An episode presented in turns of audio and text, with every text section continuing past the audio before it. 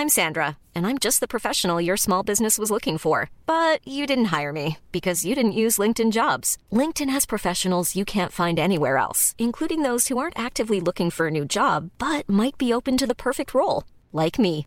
In a given month, over 70% of LinkedIn users don't visit other leading job sites. So if you're not looking on LinkedIn, you'll miss out on great candidates like Sandra. Start hiring professionals like a professional. Post your free job on linkedin.com/people today.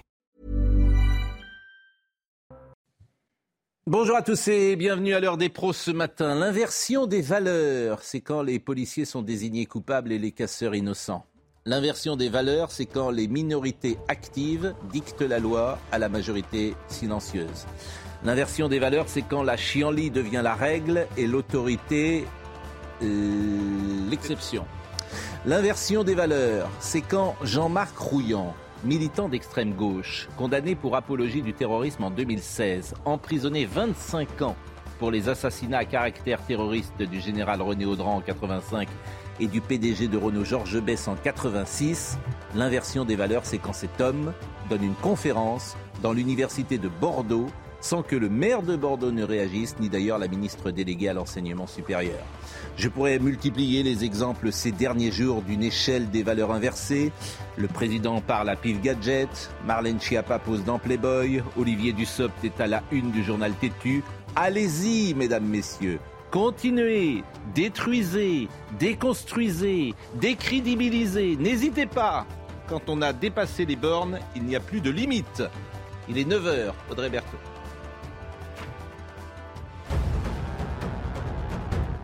Au moins trois personnes sont euh, décédées à Marseille. Trois fusillades ont eu lieu cette nuit dans des euh, quartiers populaires du nord de la ville, des quartiers touchés par le trafic de drogue. Les victimes sont des hommes, tous âgés euh, d'une vingtaine d'années. Cinq personnes ont également été blessées. Les enquêtes ont été confiées à la police judiciaire. Paris a voté et dit adieu aux trottinettes en libre service. Les Parisiens étaient appelés aux urnes hier. Ils ont voté à 89% contre les trottinettes électriques en libre service. Mais seulement 8% des Parisiens sont allés voter. Accusés de nuisance, les trottinettes disparaîtront des trottoirs de la capitale dans 5 mois maximum. Et puis du football, deuxième défaite d'affilée pour le Paris Saint-Germain. Les Parisiens ont été battus par les Lyonnais hier soir 1 à 0 à domicile. C'est le huitième défaite du PSG depuis le début de l'année, toute compétition confondue. Morano est resté avec nous pendant quelques minutes. Elle était ce matin avec euh, Laurence Ferrari, je la remercie. Philippe Bilger, Gérard Leclerc, Nathan Dever, Jacques Séguéla, qu'on est heureux euh, de revoir. On parlera de Jean-Marc Rouillant tout à l'heure, parce que ça fait partie des informations, moi, qui m'ont frappé la semaine dernière.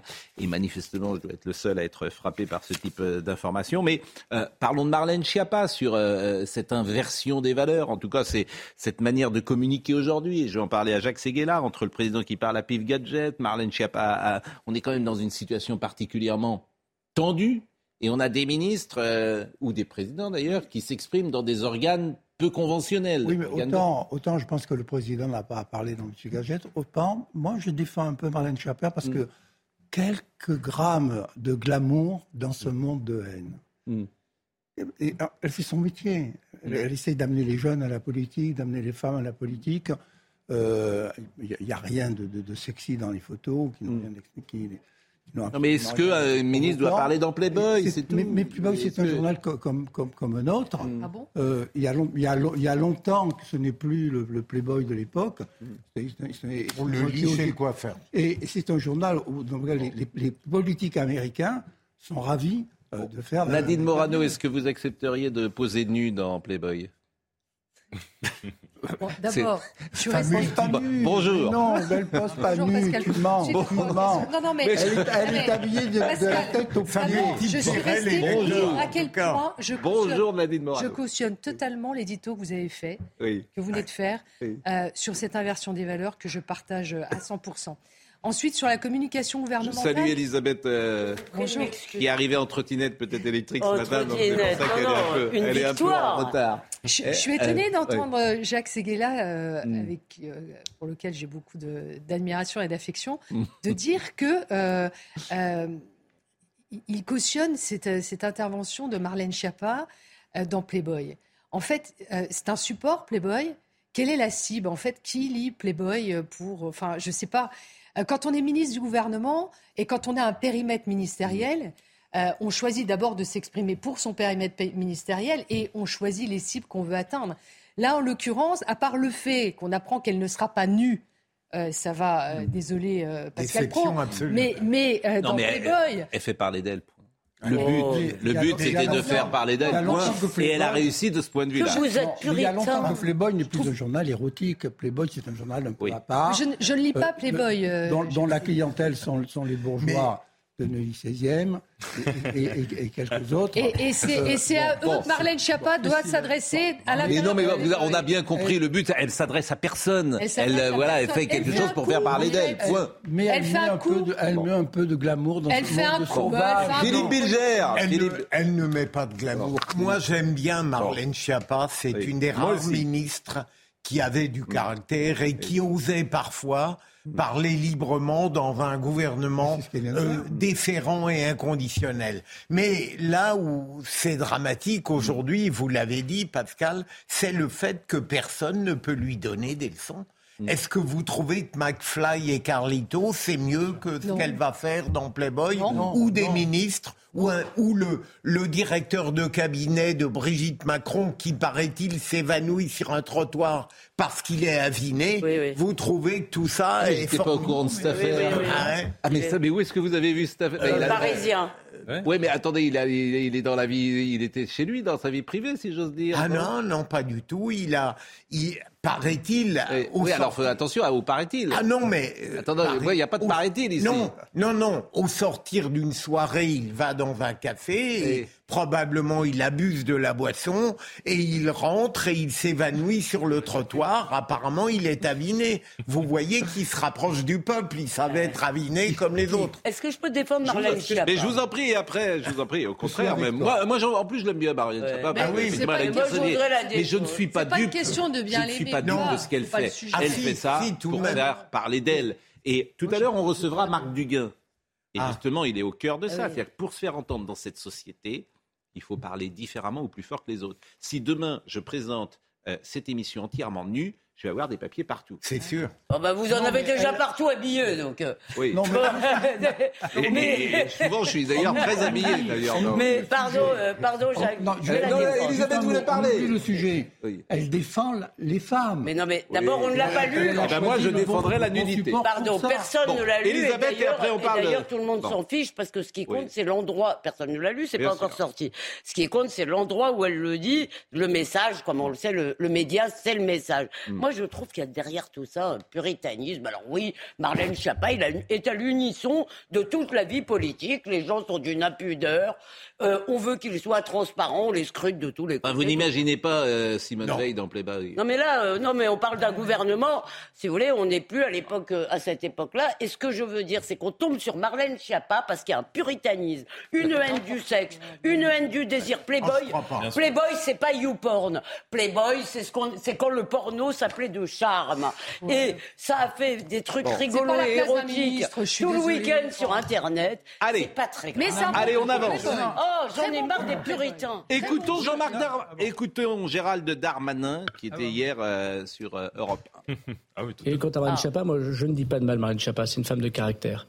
Et je est-ce bienvenu dans ce moment-là euh, d'être dans ces supports-là? Être une femme libérée, c'est pas si facile. Madame, euh, Madame Schiappa euh, a son style, a son style. je ne, je n'aurais pas posé. que c'était inapproprié. Elle l'a dit. Écoutez, personne n'a vu cette. Attendez, personne n'a vu. Moi, je, je, vous dis que personne n'a vu cette interview. Moi, je l'ai pas lu cette interview. Personne l'a vu. Donc, d'abord, on commande des choses qu'on n'a pas vues. Deuxièmement, Madame Schiappa a fait savoir qu'elle n'était pas, pardon de rentrer dans ce détail, nue. Euh, dans, euh, dans, dans, ce, dans ce magazine. Donc, Nous en écoutez, sommes là, monsieur le ministre. Voilà, voilà je, écoutez, moi, je, veux vous dire, je ne me ferai pas dire Marine Chapa, qui est une femme euh, politique courageuse, qui a son caractère, qui a son style, qui n'est pas le mien, mais je le respecte. Et... L'inversion des valeurs, disons. Mais il y a une autre photo, moi, qui m'a frappé. Jean-Marc Rouillant. Avec qui est Jean-Marc oh, Rouillant Il existe encore. Jean-Marc Rouillant a donné une conférence aux occupants du campus de la Victoire de. Non. Bien sûr, de la Victoire à Bordeaux qui ont saccagé l'université pour protester contre la réforme des retraites. On va d'ailleurs voir le sujet d'Antoine Estève. Mais il était invité par Révolution Permanente, qui dit bien son nom, et une, euh, une, invitation qui intervient alors que la justice européenne et française, d'ailleurs, euh, lui, a, lui, a, offert une victoire, puisque euh, la Cour européenne des droits de l'homme et la Cour de révision et de réexamen ont en effet octroyé au septuagénaire et à ses défenseurs un succès en annulant la peine de prison prononcée à son encontre pour apologie du terrorisme islamiste. Il avait été condamné en France. Bon. Donc voilà quelqu'un, et on s'en souvient, ma génération en tout cas s'en souvient, je me souviens du soir de la mort de Georges Bess, rue Edgar ah PDG de Renault, 1986, ah je m'en souviens très très bien. René Audran, général, donc action directe, c'est Ménigon, Cipriani, euh,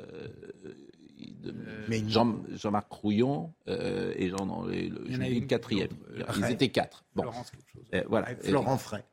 Non, pas, pas Florence. Florence c'est autre chose. Euh, non, non, non, c'est. On s'y perd. Hein. Bref, mais bon, c'était, c'était, euh, oui, Ménigon, Cipriani, Rouillon, et puis il y a une quatrième. Mm. Bon. On est euh, dans les années où ils avaient été arrêtés. On se souvient très bien de l'arrestation d'Action Directe, comment ça s'était passé. Ils ont été condamnés quand même à 25 ans. Il est dans l'université, il donne une conférence. même donne une conférence dans une. Mais personne ne le sait. Mais il n'est plus en prison, je comprends pas. Non, il est sorti de prison. Non, non, il, a été emprisonné 25 ans. Bon. Alors évidemment, il y a quelques personnes quand même qui ont réagi. Il y a une dame qui s'appelle Julie Rechagneux qui a euh, réagi et qui a dit Jean-Marc Rouillon est un terroriste d'extrême gauche condamné en 89 pour complicité d'assassinat et défendant la lutte armée. Il n'a rien à faire dans l'enceinte de l'université de Bordeaux. Le campus de la Victoire doit être débloqué d'urgence. Mais la ministre euh, de euh, l'enseignement supérieur qui ne sert à rien comme l'ancienne d'ailleurs, qui ne sert à rien, comme beaucoup de gens ne servent à rien dans ce pays. personne n'intervient. Personne n'intervient pour dire on est dans l'inversion des valeurs. c'est quand même extravagant. Alors regardez en plus cette université de Bordeaux, vous allez voir le sujet d'Antoine Estève. Ce qui se passe à Bordeaux, mais vous le verrez nulle part parce que c'est montré nulle part. On montre pas ce qui se passe aujourd'hui en France. On a des journalistes qui ne montrent plus ce qui se passe en France. C'est formidable d'ailleurs. Regardez ce sujet. Des sols couverts de déchets, des graffitis partout sur les murs des bâtiments classés. Les amphithéâtres en bois ancien sont saccagés. Dans les bureaux de la direction, tout est sans dessus-dessous, les ordinateurs, les documents. Dans cette armoire, de la vaisselle précieuse a été brisée. Ici, des œuvres d'art ont été jetées au sol, comme cassées à coups de marteau. Des habitants du quartier qui ont observé les occupants des lieux ces dernières semaines constatent l'étendue des dégâts. Pourquoi euh, abîmer, euh, enfin dégrader les, les, monuments quels qu'ils soient? Je comprends qu'on puisse manifester, mais pas dégrader quoi. Voilà. Ils sont dans la logique de mai 68 et, ils ne se rendent pas compte que la société a évolué. Quoi. Bon, il y a d'autres formes de, contestation, mais on ne détruit pas son, son outil de travail effectivement. La police est intervenue en pleine nuit pour déloger une quarantaine de manifestants qui avaient transformé l'université en camp retranché en bloquant tous les accès, escaliers et fenêtres notamment. Le président de l'université, Dean Lewis, a constaté l'ampleur des dégâts. Il y a deux temps hein, dans, l'occupation du site. Il y a eu une première, un premier temps à partir du 21 mars où ça a été une occupation avec des dégâts euh, qui étaient essentiellement euh, des dégâts pour euh, entrer dans des locaux qui étaient fermés à clé, donc des portes qui étaient défoncées ou des armoires, euh, des portes d'armoires qui étaient arrachées.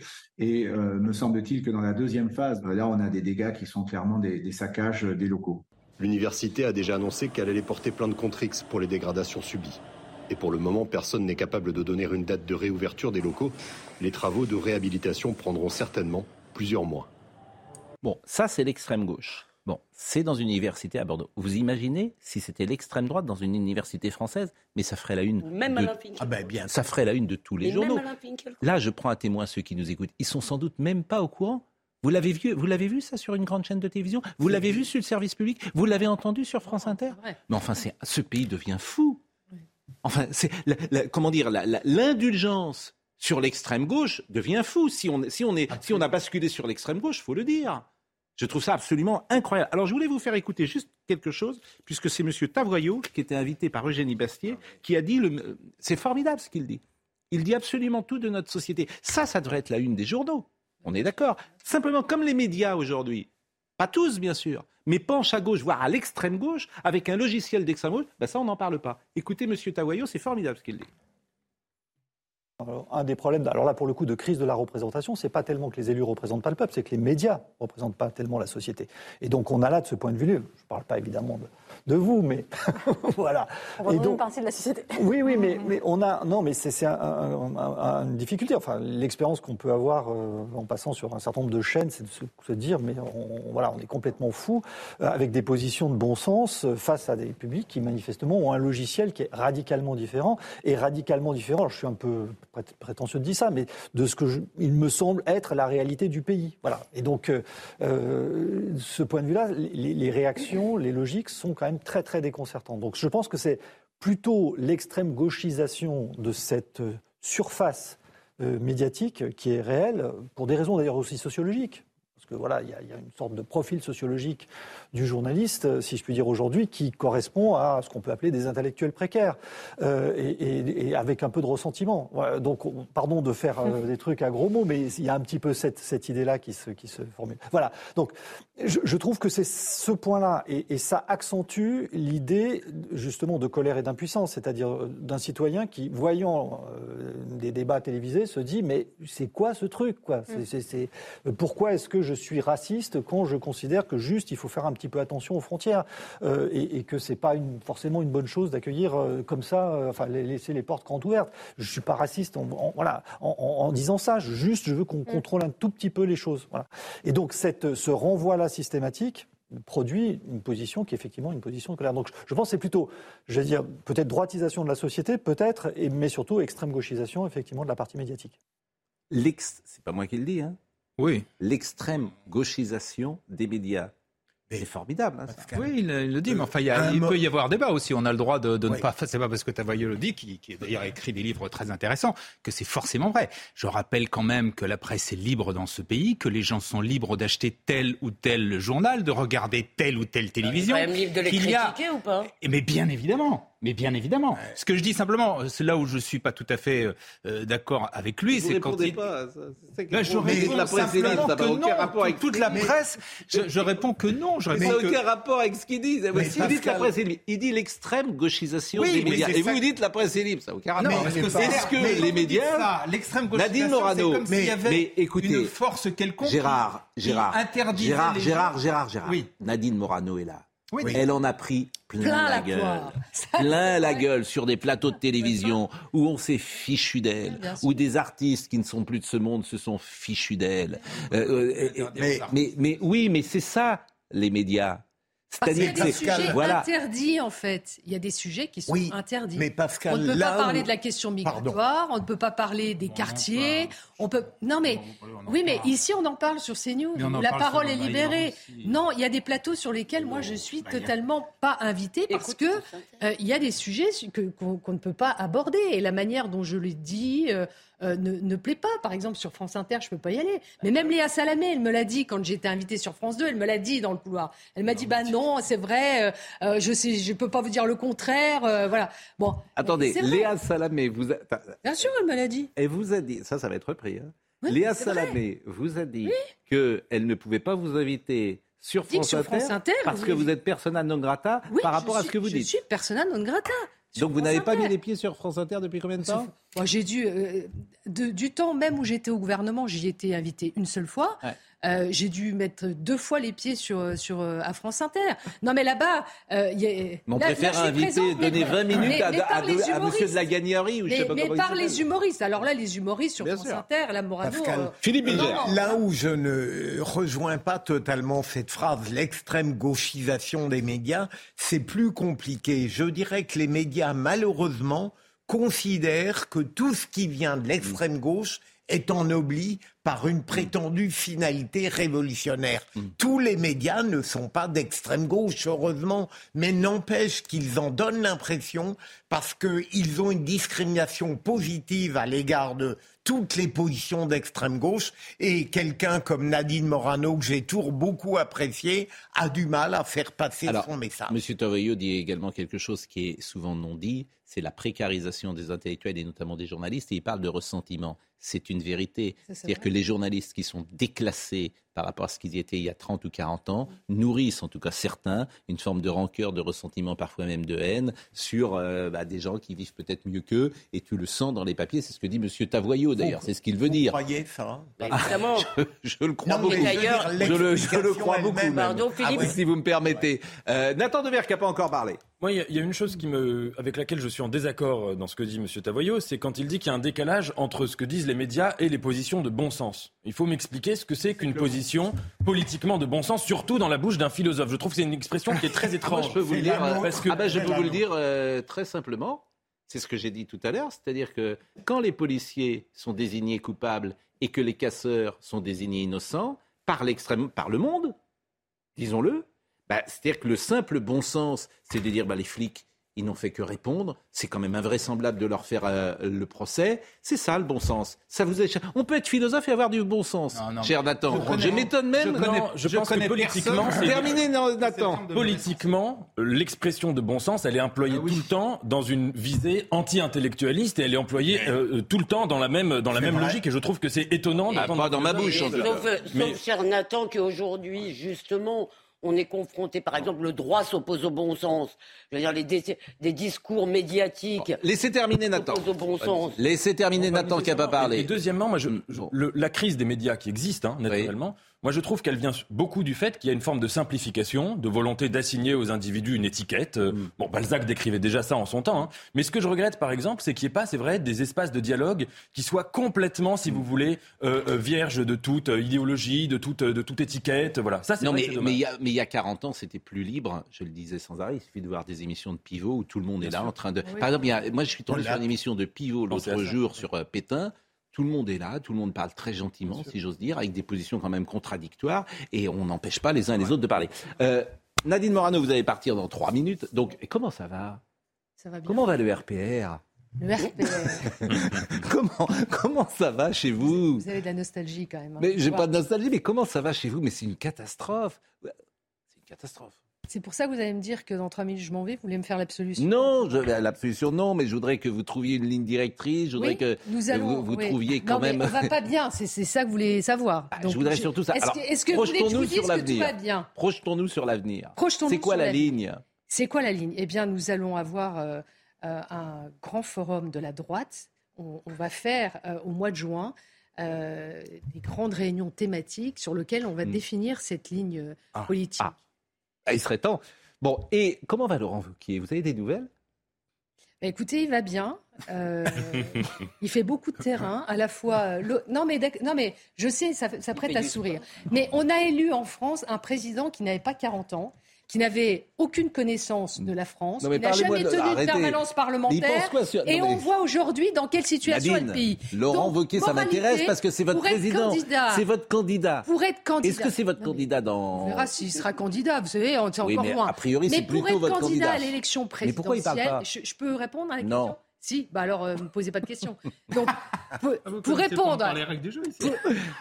Pourquoi il ne parle pas pour, répondre à cette question, il a choisi une méthode hmm. qui est celle d'être vraiment préparé. Et donc d'être sur le. Non, mais d'accord, ça vous plaît pas. non, mais sur les retraites, vous pouvez pas nous dire qu'on ne peut pas avoir d'avis sur les retraites quand on est un homme politique, quand même. Non, mais est-ce qu'il a dit qu'il n'avait pas d'avis? Ah, bah, il l'a jamais donné, en tout bah, cas. Si, bah, ah je suis désolé. Par deux fois, il a dit qu'il était favorable à la réforme des retraites.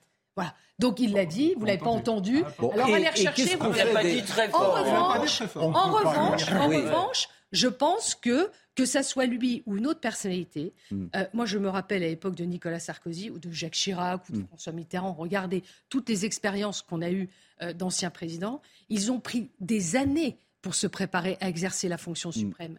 Là, on a eu un président qui a été élu sans avoir d'expérience. On voit aujourd'hui l'effondrement du pays. Bien, qu'un candidat potentiel à l'élection présidentielle choisisse euh, de, se préparer pour exercer une fonction telle que celle-là, en étant sur le terrain, en connaissant la France, les Français, les territoires, l'international. Il y était il y a quelques jours en, Arménie. Donc voilà, je pense que euh, il vaut mieux avoir une densité. Il vaut, mieux avoir une densité et une vraie expérience que hmm. d'arriver et d'avoir ni vision, ni méthode, ni manière de faire. Bon, bah, écoutez, euh, alors c'est merveilleux, vraiment. Vous avez noyé le poisson de façon magistrale. Hein. Oui, c'était le poisson d'avril vous avez noyé. Mais, non, mais bon, non. Vous, avez noyé. vous savez, je vais vous dire en termes de, en termes de conclusion, la France a besoin, notre pays a besoin d'un grand parti de la droite et du centre. Oui, bah, c'est vrai. On en a besoin. Comme on aurait eu besoin aussi, comme on aurait eu besoin, comme on aurait besoin aujourd'hui d'un vrai parti socialiste, je vous le dis. Parce qu'après débat. Oui, mais c'est fini ça, c'est les années 80. C'est fini. Ah, je suis pas sûr. Peut-être. Bah, parce que y a, ça a poussé sur votre droite. Je suis pas sûr. Allez, c'est terminé. Du centre. Du centre, du centre. Ils sont chez Macron. Vos anciens amis, Monsieur Darmanin, Monsieur Le Maire. Ils sont comptables de tout ce qui se passe aujourd'hui. Je voudrais dire oui. à Nadine mon admiration. Oui. Parce que je la vois traverser, je l'ai connue euh, tellement jeune. Ah oui, très jeune. Elle est restée. traverser. C'est agréable. Traverser ce J'ai connu tellement jeune. monde disloqué, ah oui, mais alors, sans, jamais se dévarier. Voilà. Voilà. Et c'est ça la vraie politique. Bravo. Merci Jacques. Merci. Et, Emmanuel Macron ferait mieux de l'écouter quand il lui envoie des. Mais Emmanuel Macron n'écoute personne. Pourquoi voulez-vous qu'il écoute Jacques Seguela Franchement. Bon, merci en tout cas, euh, chère euh, Nadine Morano. Et euh, à très vite, bien évidemment. Et on va continuer avec euh, l'ultra-gauche parce que ça nous intéressait. L'Ariège, très intéressant ce qui s'est passé. Euh, L'Ariège, les trottinettes, la fin de vie, c'est un sujet très important également. Et puis je vous le dis, euh, Marc Duguin, alors Marc Duguin, c'est assez prémonitoire. Ce bouquin est absolument sidérant. C'est bon je vous dire. Sidérant. Et on en parlera tout à l'heure. Il s'est mis dans la, dans la tête du président de la République. Il a écrit ça il y a un an et c'est aujourd'hui. À tout de suite. On parlera des trottinettes électriques avec Pierre Chasseret, parce qu'il y a quand même des sujets extrêmement importants dans la vie. Audrey Berthaud. 43 ans après le procès de l'attentat contre la synagogue de la rue Copernic s'ouvre ce matin à Paris. L'unique accusé, Hassan Diab, un Libano-Canadien de 69 ans, ne sera pas présent à l'audience. Il avait été blanchi par la France en 2018 et vit depuis au Canada. Quatre personnes avaient perdu la vie dans cet attentat le 3 octobre 1980. C'est la fin de l'intérim surpayé à l'hôpital. À partir d'aujourd'hui, le salaire des praticiens intérimaires sera strictement limité à 1390 euros la garde de 24 heures en imposant cette limite, le ministre de la Santé entend mettre fin à l'intérim cannibale, au salaire parfois exorbitant. En effet, certaines gardes pouvaient monter jusqu'à 4000 euros. Et puis les prix du pétrole bondissent de près de 6% après l'annonce surprise par plusieurs grands pays exportateurs d'une réduction de leur production. Cette coupe annoncée par l'Irak, l'Algérie, l'Arabie Saoudite, les Émirats Arabes Unis et le Koweït débutera en mai et durera jusqu'à la fin de l'année. Euh, on va terminer sur l'ultra-gauche, si vous voulez bien, parce qu'il y a également, et c'est pour ça que c'est intéressant, euh, il y a le tribunal administratif qui a annulé euh, la décision de M. Nunez sur les manifestations sauvages. Ça aussi, c'est intéressant. Mais voyez d'abord le, le sujet de l'ultra-gauche avec Thomas Bonnet.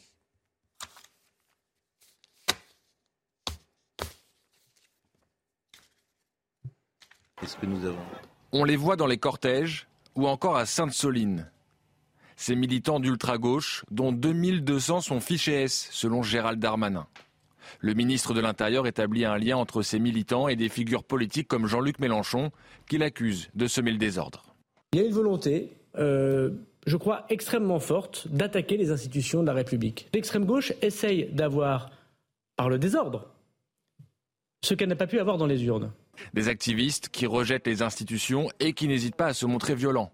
Selon les autorités, pas de stratégie ni d'organisation, mais plutôt des causes communes qui fédèrent de manière ponctuelle ces militants radicaux comme ce fut donc le cas à Sainte-Soline ou encore à Notre-Dame-des-Landes. On a affaire à, des groupes d'individus qui ont compris que Internet pouvait être un outil extrêmement idoine pour justement se structurer à l'instant T, qui sont peu hiérarchisés, peu euh, organisés, mais qui malgré tout arrivent à s'auto-organiser de manière temporaire de façon extrêmement efficace. Les autorités disent suivre avec attention l'évolution de ces luttes sociales et leur imbrication entre elles, avec des thématiques porteuses comme l'écologie ou encore les violences policières. Bon, Philippe Bilger, pour rebondir là-dessus, vendredi 31 mars, parce que vraiment c'est des sujets qui m'intéressent, le préfet de police de Paris, Laurent Nunez, publiait un arrêté pour interdire de manifester entre samedi 17h et dimanche 3h du matin dans plusieurs secteurs de Paris. Samedi dans la soirée, dans la soirée. Le tribunal administratif de Paris a annulé cet arrêté, estimant qu'il portait atteinte à la liberté de manifester.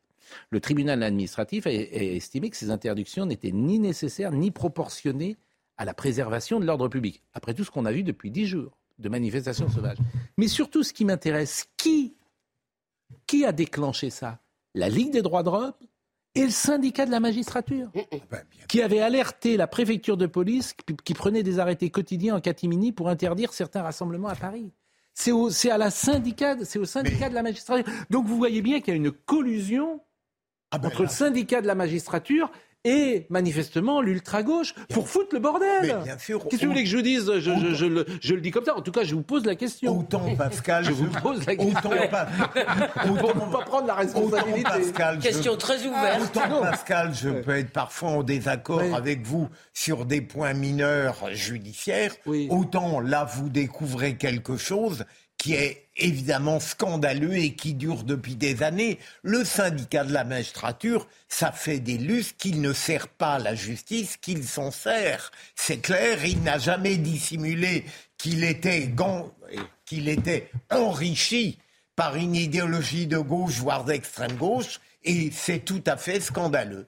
Ça fait le lien avec euh, notre sujet précédent tout de même, parce que euh, non seulement, effectivement, la justice est quand même très euh, curieuse avec cette affaire, mais il y a eu quand même ce gros bidonnage de la presse de gauche expliquant à qui voulait l'entendre, Le Monde, Mediapart, que on avait fait exprès à Sainte-Soline de ne pas laisser arriver les secours. Ce qui est quand même... Non mais, c'est... Et, c'est exactement dans la même logique que ce que vous, euh, que ce que vous disiez tout à l'heure. Et j'ajoute, pour finir, que dans le JDD d'hier, excellent numéro d'ailleurs, il était mentionné qu'il y a 2000 à 3000 personnes violentes. C'est-à-dire, c'est très peu de personnes. Bah oui, mais comment? Alors expliquez-moi. Mais, l'arrêté de la préfecture, pour terminer, interdisait également aux abords et au sein des manifestations le port d'engins pyrotechniques de substances dangereuses ou encore d'équipements de protection destinés à mettre en échec le maintien de l'ordre. C'est ça, ce point-là qui, moi, me choque encore ah bah, plus. Quoi. C'est incroyable qu'un tribunal administratif prenne comme l'une des, raisons de, son, euh, de remettre en cause une décision euh, de, de la préfecture le fait que on disait que c'était dangereux parce que les types avaient quand même des cocktails Molotov, des choses comme ça. Ça, c'est ça pour le coup, c'est incroyable. Mais, les responsables là, excusez-moi, euh, que la Ligue des droits de l'homme euh, ou le syndicat de la magistrature euh, dépose une, plainte. C'est leur job. c'est le job du syndicat de la magistrature. mais c'est une. Ah, c'est moi je vous pose la moi, question. Moi, ce que je trouve beaucoup plus grave, c'est que la, la, justice, le tribunal administratif, leur donne raison. Oui, c'est là où il y a un problème. mais Je veux dire que chacun pense, y compris pense très euh, de, façon euh, absurde. C'est une chose, mais que l'autorité de l'État, de la justice, de, leur donne raison. Non, mais j'ai l'impression que pardonnez-moi, ce que je trouve extraordinaire, on n'a vraiment pas les mêmes cerveaux. Ça ne vous dit pas qui sont les magistrats en France, vous? En tout cas, qui sont les magistrats de la, du syndicat de la C'est que quand, quand attendez, je... termine. Oui quand un magistrat va devoir juger un casseur, S'il pense que la manifestation était légitime, tout ça va en sens. Ça ne vous interpelle pas? Alors ça peut m'interpeller simplement. C'est ça que je trouve euh, moi je suis, je défends la liberté bah et donc y compris la liberté de ceux qui pensent pas comme moi. Euh, la Ligue des droits de l'homme sur d'autres choses d'ailleurs. Heureusement qu'elle est là et c'est très bien qu'elle soit là. Simplement, on peut, allez, avançons, avançons. Quand c'est la, justice qui leur donne. Mais l'aberration administrative est d'autant plus délirante qu'elle se heurte à un préfet de police qui a des qualités. Bon, les législatives partielles, parce que... Il y a un ministre de l'Intérieur qui prend de plus en plus de poids, de volume et de qualité. C'était parfait, ça, son interview Alors, dans le journal du dimanche. On se sent enfin un peu protégé. Au moins, il ose dire les choses. Il passe pas... Euh, il ne passe pas à côté. Moi, je, je ne suis pas d'accord avec vous parce qu'au contraire, j'ai trouvé que ce que disait Gérald Darmanin, il y avait deux, trois aspects qui étaient quand même très problématiques, et notamment le fait d'assimiler toute opposition systématiquement euh, à, du terrorisme, là en l'occurrence, c'est les mots qu'il a employés. Euh, qu'il y ait, encore une fois, les casseurs, on en a parlé. Moi, je pas, franchement, c'est pas ce qu'il dit. Non. D'ailleurs, on va l'écouter. Regardez, le rouleau. Je le dis pour Marine Lançon. Écoutons la première intervention sur le rouleau compresseur. Il parle uniquement de, l'extrême gauche. Uniquement. Il parle pas de toute opposition, c'est pas vrai. D'une partie euh, extrêmement euh, entendue ces derniers jours sur les ondes de l'extrême gauche qui attaque les policiers et les gendarmes en dessous de la ceinture, qui, leur tirent dans le dos. Et, il n'y a pas de doute qu'il y a, indépendamment de la terreur euh, physique qu'ont vécu les policiers et les gendarmes à Sainte-Soline, dans certaines zones de guérilla urbaine qu'on a vues après les manifestations classiques, bien évidemment, il y a aussi une terreur intellectuelle. Il doit y avoir une alarme sonnée. L'extrême gauche joue un jeu très dangereux dans notre pays. Il il parle que de l'extrême gauche. Regardez, il doit y avoir une alarme sur l'extrême gauche. Point. Oh, oui, mais vous-même, c'est là que c'est difficulté. C'est que vous vous rendez compte comment vous caricaturez? Vous dites le ministre attaque tout ce qui est euh, l'opposition. Il dit pas ça du tout. Il attaque l'extrême gauche. Je mal exprimé ce que je bah voulais. oui, mais c'est important. je trouve que le macronisme, depuis six ans, je trouve que le macronisme a tendance à disqualifier toute opposition. Ça, vous avez raison. Soit en la qualifiant d'irrationnelle, soit en la qualifiant d'illégitime, soit là, en l'occurrence, en la qualifiant de terroriste. J'ai un peu. Euh, mais c'est pas un peu. Je voulais pas faire un tunnel. Mais c'est pas un peu. c'est mal. Vous avez raison de me dire. Ça m'a étonné de vous. Parce que, ce que on pourrait dire que c'est faux. Et puis on pourrait dire aussi que c'est malhonnête. Donc je retiens que c'était faux, parce que je vous connais. Mais, mais, mais en revanche, sur la deuxième partie, vous avez raison, le macronisme, effectivement, a tendance à, à, expliquer que ceux qui ne pensent pas euh, comme euh, lui ou comme le macronisme sont irrationnels. Tout ce que vous dites. Voilà. Bon, longtemps qu'on n'avait pas dit du mal de Macron sur ce plateau. Oui, quoi, il y a surtout longtemps qu'on n'en a pas dit du bien, si vous me permettez. Parce que franchement, mais faudrait, si vous le rencontrez, faudrait qu'il. Oui, mais. Faudrait peut-être un peu aussi qu'il donne des raisons d'en dire du bien. Bon, les résultats du premier tour des législatives partielles, euh, c'est intéressant d'ailleurs. Euh, les Français de l'étranger, non, ça on s'en fiche. Euh, Martine Froger, Martine Froger a gagné. Martine Froger, elle est dissidente PS. Ça c'est intéressant parce que ça montre ce qui, il y a quand même des conséquences de l'attitude de la France insoumise et de la NUPS. Bénédicte Taurine, elle était députée sortant. Bon, bah elle est battue. Voilà. Et Martine Froger, elle est battue nettement. Il y a une morale. Bah, je ne sais pas s'il y a une morale, mais en tout cas, euh, manifestement, il y, a, Et ça, ça peut préfigurer. Il y a une sorte de gauche républicaine qui s'est mis avec la droite, qui s'est mis euh, bon, euh, avec la droite du centre. Ça, c'est intéressant. C'est vraiment intéressant. Il faut quand même dire que jusqu'au bout, Olivier Faure, le secrétaire, du Parti socialiste, défendait la candidate de, la France insoumise contre la candidate socialiste. Mais qu'on soit de droite ou de gauche, c'est une formidable nouvelle ça veut dire qu'il y a une gauche respectable qui veut échapper à l'emprise délétère de LFI. C'est tout de même une bonne nouvelle. Oui, ça veut surtout dire que Mélenchon fait peur. Mélenchon fait peur à beaucoup de gens. La, seule qui c'est la gauche de de Cazeneuve. Oui, de, de mais c'est très intéressant ça, ce qui s'est passé, parce que c'était pas gagné. Et vous avez raison, le Olivier Faure, bon, Olivier Faure, son numéro 2 n'est pas d'accord avec, avec, son numéro 1, mais... Soyez charitable. franchement, il y a vraiment, c'est pathétique. Il y a, franchement, c'est vrai. Oui, ils sont en difficulté. Bon. la fin des trottinettes à Paris. la fin des trottinettes, appelée aux urnes par un référendum. On vote maintenant sur les trottinettes en France. Mon Dieu. Les Parisiens ont largement voté contre l'usage des trottinettes en libre service dans les rues de Paris. Ils sont 90% euh, contre. Il y avait quand même 100 000 personnes qui ont voté. Ça fait 7,46% des Parisiens. Euh, donc, dans un communiqué commun, les trois exploitants privés de trottinettes ont déclaré le résultat de cette votation aura un impact direct sur les déplacements de 400 000 personnes par mois. Sans omettre de préciser qu'il aura aussi des conséquences sur les finances de la ville, puisque les trois loueurs lui versaient annuellement 930 000 euros. Euh, vous voulez qu'on voit un petit sujet de Thomas Bonnet, puis vous allez nous dire si c'est une bonne chose ou pas, euh, les trottinettes Il n'y a que le troisième âge qui est allé voter. mais il, aura aussi des conséquences heureuses. Évidemment, ça, ne pouvait Non, non, l'issue était déjà Il n'y a pas que le troisième âge. Qui ne monte pas sur les trottinettes. Beaucoup. Non.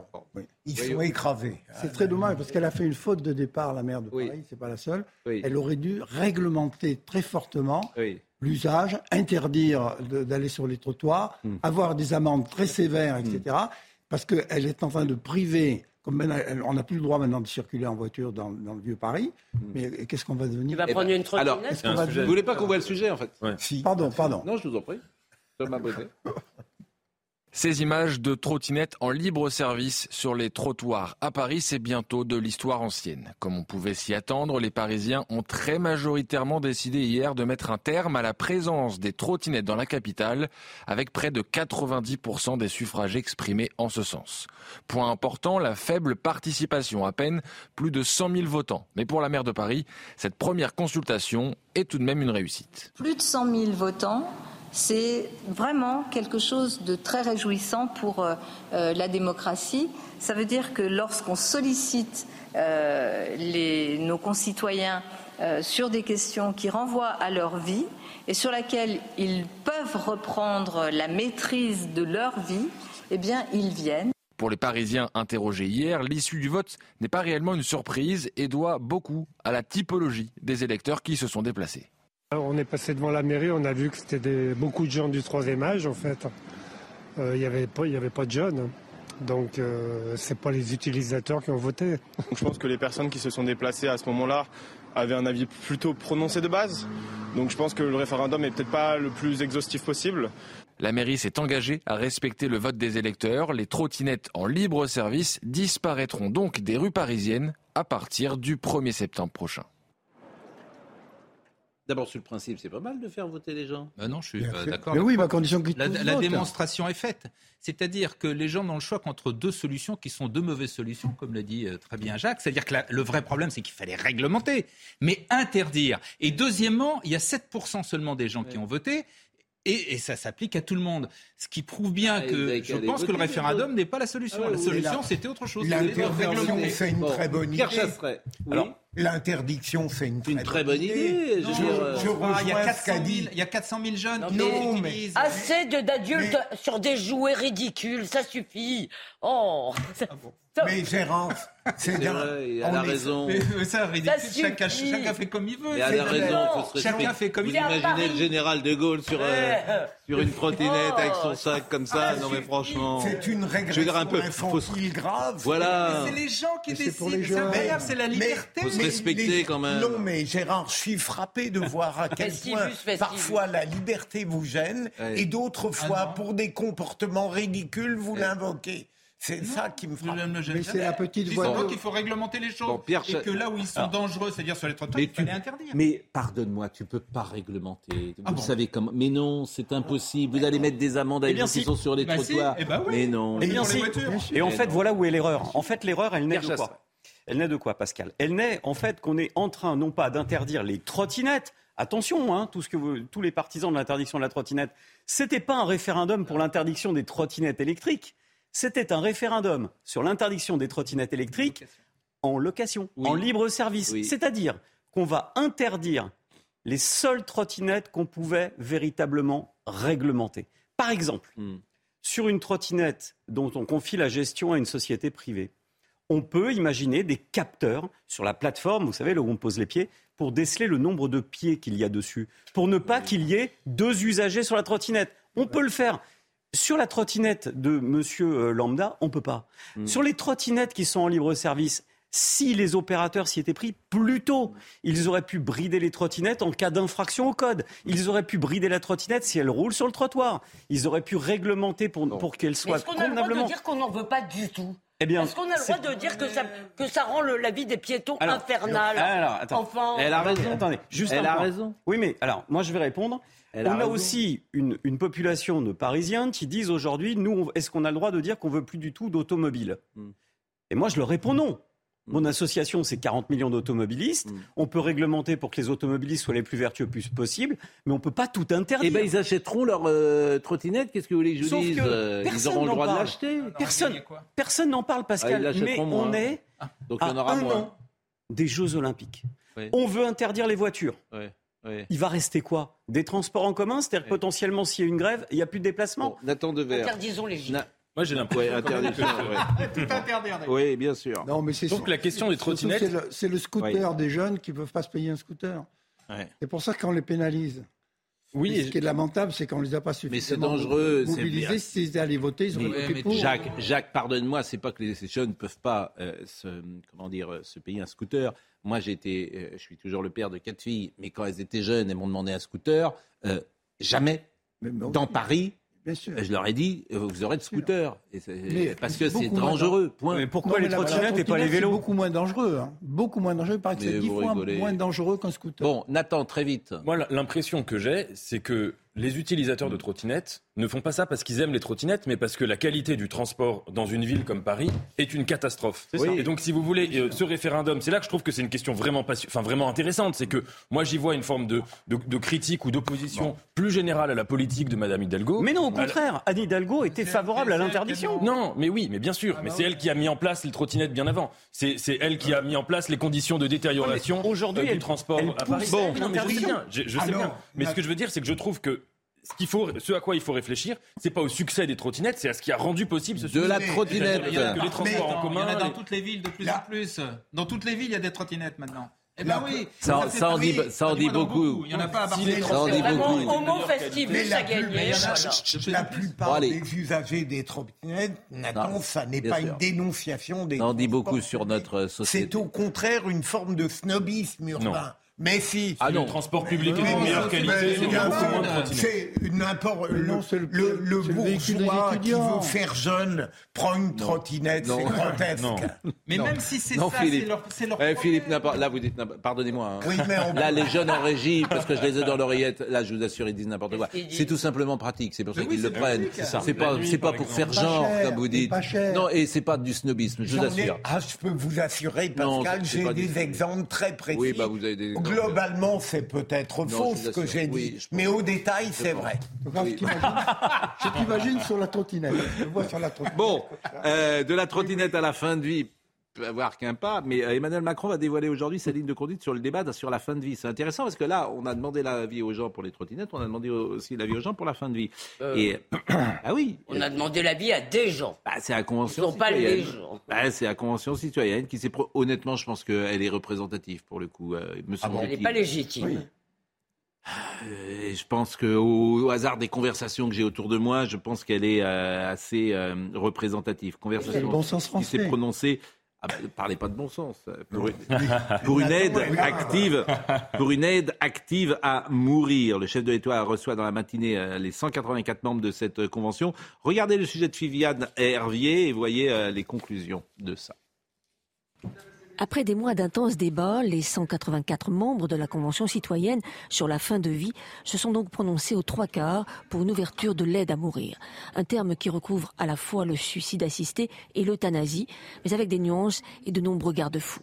On va avoir le suicide assisté, on va avoir la question de l'euthanasie, et les deux ne doivent pas être confondus parce que ce n'est pas du tout les mêmes méthodes, ce pas euh, les mêmes situations. Ce qu'on va appeler les garde-fous de cette ouverture, ça va se jouer sur ces critères le discernement du patient, l'incurabilité de la maladie et euh, la question euh, du temps.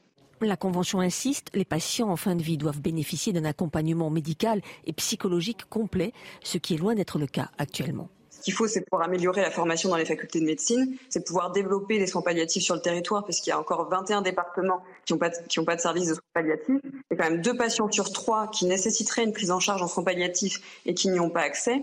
La Convention reconnaît que les soignants doivent disposer d'une clause de conscience leur permettant de refuser d'accomplir un acte d'euthanasie ou de suicide assisté. Enfin, il y a des cas pour lesquels les membres de la Convention n'ont pas réussi à trancher lorsque la personne n'est plus en mesure d'exprimer sa volonté et sur la question très sensible des mineurs en fin de vie.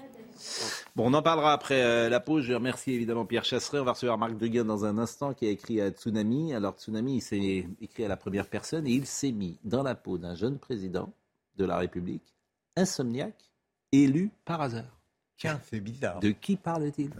Donc, euh, euh, et, ces trois semaines de la vie de ce président, c'est tout à fait. Franchement, c'est étonnant. C'est un livre sur la démocratie représentative, je trouve essentiellement, sur nos démocraties malades, euh, malades ou pas d'ailleurs. Donc on va le recevoir, parce qu'en plus ce livre, il a dû l'écrire la dernière, il est complètement prémonitoire, parce qu'on est au cœur de ça. Marc Duguin est-il euh, un devin, un visionnaire Merci Pierre, à tout de suite. Marc Duguin est avec nous ce matin, euh, Tsunami aux éditions Albin Michel. Je disais, c'est vraiment... vous êtes pile poil dans l'actualité euh, du moment, hein, parce que votre, euh, au fond, votre, votre roman, votre récit, on va dire votre roman, euh, c'est, pose le problème de la démocratie représentative, de la démocratie malade, si je voulais résumer en une seule phrase. Oui, c'est ça. C'est-à-dire que moi, je l'ai écrit il y a un an, donc c'était, c'est un peu prémonitoire, mais je n'ai pas fait exprès. C'était, c'est que je sentais qu'il y avait pas mal de facteurs qui nous amenaient là où on est aujourd'hui, c'est-à-dire avec un problème de représentativité qui est colossal. Mm. Et on le voit bien avec la, réforme des retraites. On a, on a un président qui a eu, euh, en gros, 20%, euh, si je parle des inscrits, 20% des inscrits au premier tour, euh, qui ensuite gagne, non pas pour ses idées, mais contre d'autres idées, celles qui sont celles de Marine Le Pen en particulier. Et en fait, il ne prend pas du tout la mesure de ça. C'est-à-dire qu'il n'y a pas de. Il ne cherche pas à créer un consensus, euh, il part dans son, dans son chemin et, il pense qu'il est majoritaire alors qu'il ne l'est pas. Et donc là, sur la réforme des retraites, ben, ce qui s'est passé, c'est que ça, évidemment, ça coince, puisqu'il n'est pas, il, pas majoritaire dans le peuple, il n'est pas mm. majoritaire à l'Assemblée nationale, donc, donc il passe avec la, le 49-3. Et là, d'un seul coup, il y a, il y a ce schisme euh, dont je ne sais pas quand est-ce qu'on va se sortir. Je pense qu'on s'en sortira pas parce que parce que c'est là. C'est-à-dire qu'on a un président de la République qui, en plus, n'est plus du tout euh, euh, dans l'esprit de la Constitution. Bon, euh, c'est vraiment intéressant parce qu'on vous attend pas forcément sur ce terrain. Quoi non, c'est pas ma spécialité non plus, donc voilà. permet, comme simple citoyen. Même si euh, ceux qui vous lisent depuis longtemps, d'abord euh, apprécient votre travail, et puis le livre que vous aviez fait sur Edgar Hoover était exceptionnel, la Chambre des officiers c'est exceptionnel, en fait tout ce que vous faites est exceptionnel. en tout cas, ça se lit d'une traite, c'est très c'est à la fois accessible, hein, je pense, hein, pour le plus grand nombre. Hein, c'est accessible et extrêmement intelligent. Donc et il y a un plaisir de lecture, une intensité, un suspense qui est toujours formidable à vous lire. Audrey Berthaud, les titres. Emmanuel Macron reçoit en ce moment les membres de la Convention citoyenne sur la fin de vie. Le chef de l'État devrait donner des indications sur la suite des débats. Hier, au terme de quatre mois de réflexion, les 184 citoyens tirés au sort se sont majoritairement prononcés pour ouvrir une aide active à mourir. Les élus locaux jettent de plus en plus l'éponge. Le président de l'Association des maires de France, David Lisnard, s'alarme que les démissions d'élus locaux atteignent un niveau, du, un niveau jamais vu sur fond de crise civique, de découragement ou encore de tentatives d'intimidation. En effet, il y a eu près de 4000 élus démissionnaires depuis euh, début 2020. Enfin, en Ukraine, le groupe paramilitaire russe Wagner revendique la prise de la mairie de Bakhmut. Euh, L'Ukraine a assuré pour sa part qu'elle tenait encore cette localité de l'Est du pays. Cette ville est devenue euh, le symbole de la lutte entre Russes et Ukrainiens pour le contrôle de la région industrielle du Donbass. Un mot sur le sujet, évidemment, on va parler tout à l'heure du livre euh, et assez longuement euh, avec euh, Marc Duguin, mais un mot sur le sujet qu'on évoquait il y a une seconde, c'est ce sujet de la fin de vie, le chef de l'État qui reçoit dans la matinée 184 membres de la Convention, des citoyens, je rappelle, qui ont été tirés au sort, qui ont participé pendant trois mois à d'intenses débats sur le sujet. Il va tirer les conclusions de ce travail et tracer les voies d'un acte 2 dans ce débat national. Moi, j'ai l'impression qu'il y a plutôt un consensus là-dessus. Mais je trouve qu'il faut entendre. Vous avez certainement lu le, le, très, le, bon papier de Michel Houellebecq, qui est quand mm. même intéressant. Je trouve qu'il y a deux arguments. Le premier, c'est de dire attention, de ne pas dire à tous les gens qui sont en mauvais état, grabataires, ou qu'ils ne sont pas dignes. Attention à cela. Je trouve que ça c'est. Et puis, il parle un peu de notre infantilisation, c'est-à-dire on veut être pris en charge par l'État pour tout, pour toutes les circonstances de la vie. Là, on n'a pas le choix, on peut pas se faire. Le problème, c'est que moi, par exemple, j'ai eu ces discussions avec des gens qui sont très malades aujourd'hui. Tu peux pas te suicider tout seul. Tu peux pas le faire tout seul. Tu es obligé d'avoir. Euh, c'est pas. Vous, résumez ça en disant l'État euh, nounou, l'État maman. Non. Mais autrement, tu fais comment? Est-ce que ça peut pas être comme. Euh, excusez-moi. Eh ben, ça se fait intuitu personné aujourd'hui. Ça se fait de façon non pas institutionnalisée, non pas avec une prise en charge publique. Ça se fait mais comment, bah, Dans les cercles des familles. Les cercles des familles, vous allez, le père va donner euh, un cacheton euh, à sa femme pour euh, mourir. Mais enfin, vous êtes... ça, se fait avec un médecin. Ça, se fait avec un, cachet. Pardonnez-moi. Ça se fait avec un médecin de complaisance. Bah, évidemment. Avec un médecin, oui. Avec un, il faut trouver le médecin de complaisance. oui, mais je vous assure. C'est pas simple. Pas dit que c'était Moi, j'ai eu des témoignages de gens qui disent je suis obligé d'aller en Suisse. Si tu vas en Suisse, par exemple, vous savez qu'aujourd'hui, si tu vas en Suisse, tu n'as pas le droit d'aller tout seul faut que tu ailles avec un membre de ta famille. Donc une fois que tu es en Suisse, tu es mort. Donc il faut que ce membre de la famille euh, ramène, revienne en France avec le corps. Vous vous rendez compte de ce que vous imposez Vous vous rendez compte qu'il a marché à, ce voyage? Enfin, Est-ce que vous vous rendez compte qu'il a marché maintenant de la mort en bah, Suisse Oui, non mais justement, bah, justement. ça. C'est justement pour éviter. Donc, euh, alors je rappelle que la législation ah actuelle fixée par la loi Claes-Leonetti de 2016 permet aux soignants de mettre sous sédation irréversible des patients proches de la mort dont les souffrances sont intolérables, mais elle ne va pas jusqu'à autoriser une assistance au suicide, le patient s'administre lui-même le produit létal, ou l'euthanasie. C'est ça le problème. Donc faut être euh, concrètement quelqu'un qui sait qu'il va mourir, quelqu'un qui ne veut plus vivre, quelqu'un qui est encore conscient.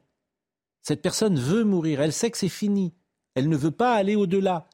Eh bien, il faut lui donner, me semble-t-il, la possibilité. C'est dans le vœu, c'est dans le vœu qu'il y a un problème. C'est dans, dans ah. cette idée de la volonté, car cette volonté, elle est aussi encouragé par tout un discours ambiant. Bah, oui, en tout cas, il faut lui donner la possibilité. Moi, je ne sais pas comment je serais, comment je réagirais si j'étais dans cette situation. Personne ne peut savoir. Mais il faut simplement, si c'est toujours pareil, il faut qu'elle puisse avoir cette possibilité. Elle n'est pas obligée de, de, comment dire, de, on, on, a de, moins en moins de liberté dans la vie qu'au moins on nous laisse une liberté de mourir. Oui, mais enfin, je rejoins, la des choses mais civilisation qui pense un peu aux choses. Je rejoins Elisabeth, notre consentement n'est pas libre. En réalité, on est inséré dans un tissu d'injonctions subtiles qui nous montre que de plus en plus, il faut aller vers là. Et ça, c'est très dangereux. Mais Jacques, pardonnez-moi de poser la question aussi directement. Vous êtes le plus ancien ici. Oui. Bon. vous, êtes, vous êtes, on peut dire, vous êtes de 36 Oui, euh, 34. 34. Vous allez avoir 90, ans. 90 ans. c'est des questions auxquelles vous réfléchissez Oui, oui. Euh, euh, moi, je, je, pense qu'il y a quelque chose après la mort. Donc, je n'ai pas peur de la mort. Euh, d'ailleurs, moi, j'ai transformé mon questionnement en espérance. Les forces de l'esprit. Est-ce que c'est pas possible que toute cette énergie qui se développe dans le monde ne serve à rien. Donc, est-ce que ça va sur Mars? Est-ce que ça va ailleurs? Est-ce que ça.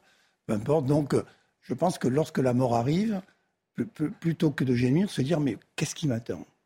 Quelle, nouvelle expérience? Oui, mais si vous êtes diminué demain, si vous êtes là aujourd'hui, vous êtes mais, en pleine Mais moi, j'ai déjà pris mes dispositions avec ma femme et mes enfants, euh, comme, comme, comme, comme, des branches le plus vite possible, le plus tôt possible. Je supplie euh, qu'on ne me laisse pas agonir. Ce n'est pas la peine de, de, souffrir pour rien. C'est la mort et là, et si, elle, a décidé de vous emporter avec lui, il faut y aller, et, il faut y aller avec une, sorte de, volonté de nouvelle aventure. La mm. dernière aventure de la vie, c'est la mort. Quand vous avez accompagné Bernard Tapie, quand vous étiez proche euh, de lui dans des circonstances si difficiles? Mais c'est lui qui s'est débranché. Il s'est débranché quand il a eu le résultat de son procès, qu'il a su que de toute façon, il ne retrouverait jamais son argent. Euh, c'est lui-même qui s'est débranché avec l'accord de sa femme, bien entendu, qui était à côté de lui. Hein. C'est-à-dire qu'il a arrêté euh, les médicaments comme Mitterrand avait sans doute arrêté les médicaments, c'est ce que vous voulez dire. Mitterrand, c'est ce qu'on sait. Euh, débranché, ça oui. arrêter les médicaments, monsieur. Mm. Bon, c'est des sujets. D'abord, je suis pas sûr qu'on sache euh, comment on réagira dans une situation extrême, et je, je, pense que évidemment personne ne sait. Euh, Mais ce qui est insupportable, c'est qu'il y a des gens qui souffrent épouvantablement, qui souffrent soit physiquement, soit moralement, mm. et qu'on ne leur donne pas, pour l'instant, qu'on leur interdise d'une façon ou d'une autre, de justement de. Là aussi, il y a une... Êtes-vous sondage C'est terrible. Welbeck dit aussi une chose. Il y a les morts des riches et les morts des pauvres. Si on leur disait restez avec nous, quand ils disent on veut partir, si on leur disait qu'ils sont désirés, qu'ils sont. Non, mais c'est ce que Enfin, quand je dis qu'il y a un consensus, êtes-vous favorable à une aide active à mourir? 70% des gens disent oui. 15% disent oui, non. mais 70% disent. De toute façon, c'est pour ceux que. que C'est-à-dire qu'a priori, moi, je serais avec la réserve de dire on ne sait jamais comment on sera. Mais bien sûr, avec cette réserve-là, mais tu n'as pas envie de souffrir, tu n'as pas envie de prolonger. on est tous un peu dans ce que dit. En fait, si tu demandes à quelqu'un comment euh, vous préférez mourir, tout le monde, voilà, tout le monde te dit la même chose en dormant, voilà, dans ton Il y a deux questions. Moi, je pense qu'il y a la question de la souffrance et il y, a, la question de, la dignité.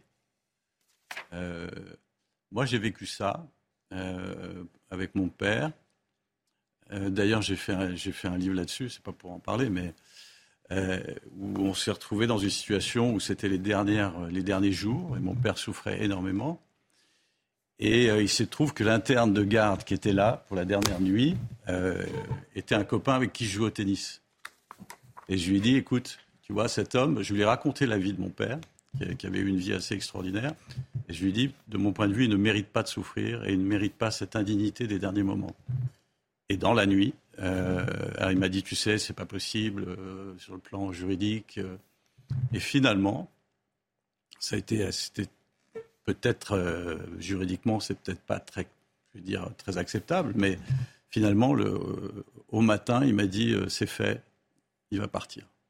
Et il est parti le matin, il est parti après nous avoir embrassés, après avoir. Euh, je pense que c'est ça, parce que la question de la souffrance, c'est est-ce qu'on peut aussi laisser quelqu'un qu'on aime par-dessus tout souffrir Parce qu'il y a des gens qui ont des constitutions qui peuvent souffrir. Il souffrait énormément. Il avait un cancer généralisé, il était pris de partout. Il souffrait. Euh, on ne le soignait pas pour ça?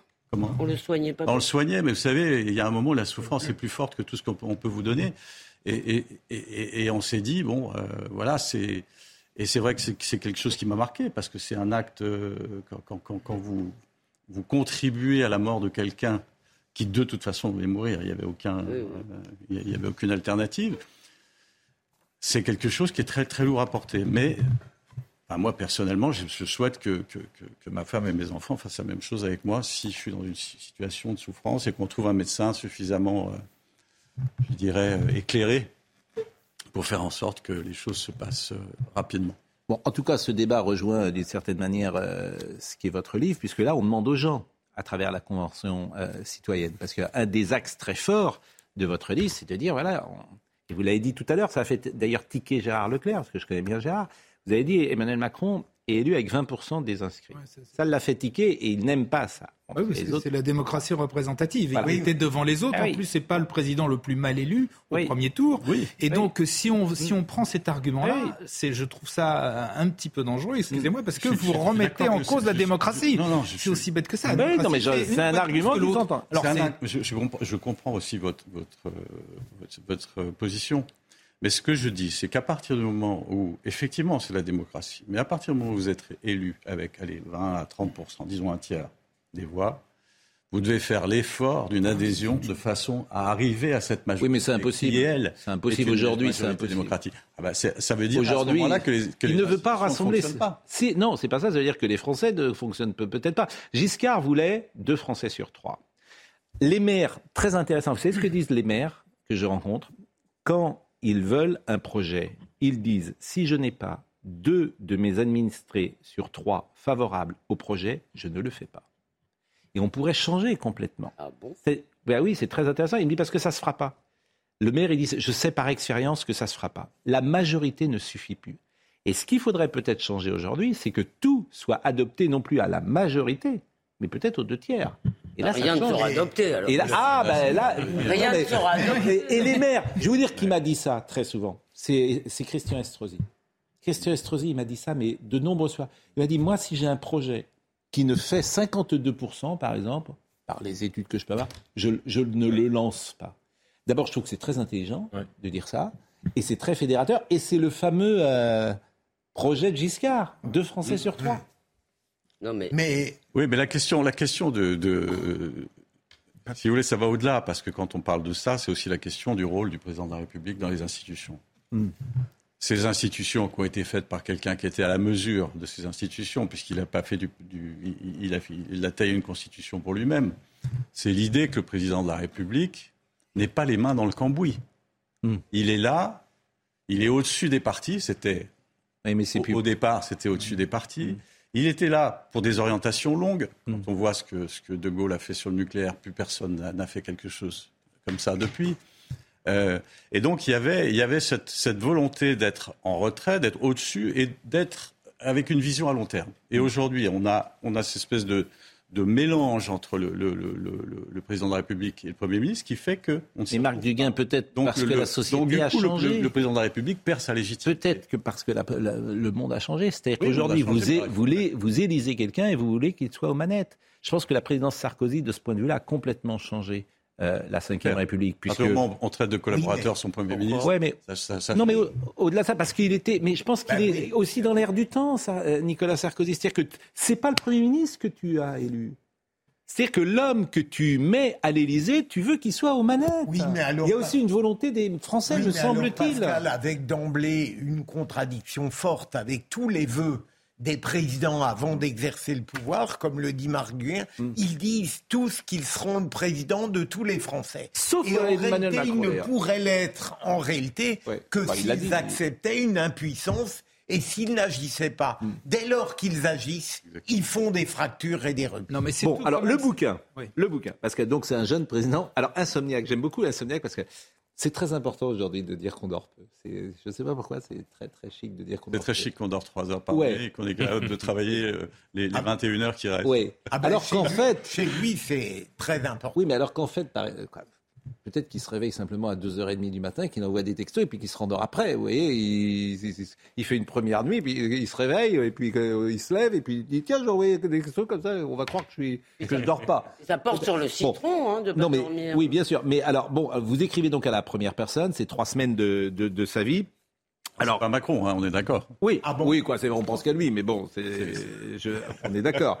ce livre, ce livre existe, ça c'est dans le prologue, pour retrouver l'homme que ma fonction ne me permet plus d'être, afin que je puisse me confronter à une forme de vérité, sans les accommodements auxquels on cède si facilement. Je sais parfaitement mentir, mais je ne veux pas le faire ici parce que je veux pouvoir continuer à me laisser aller aux exigences de ma charge qui m'oblige à composer avec la vérité. J'ai appris de mes premiers pas dans cette fonction qu'on ne peut se confier à personne, mais écrire que pour soi-même est un art littéraire particulier et on n'y réussit finalement qu'avec l'idée de s'adresser aux autres. Bon, mais tous les, De Gaulle, il a fait que mentir.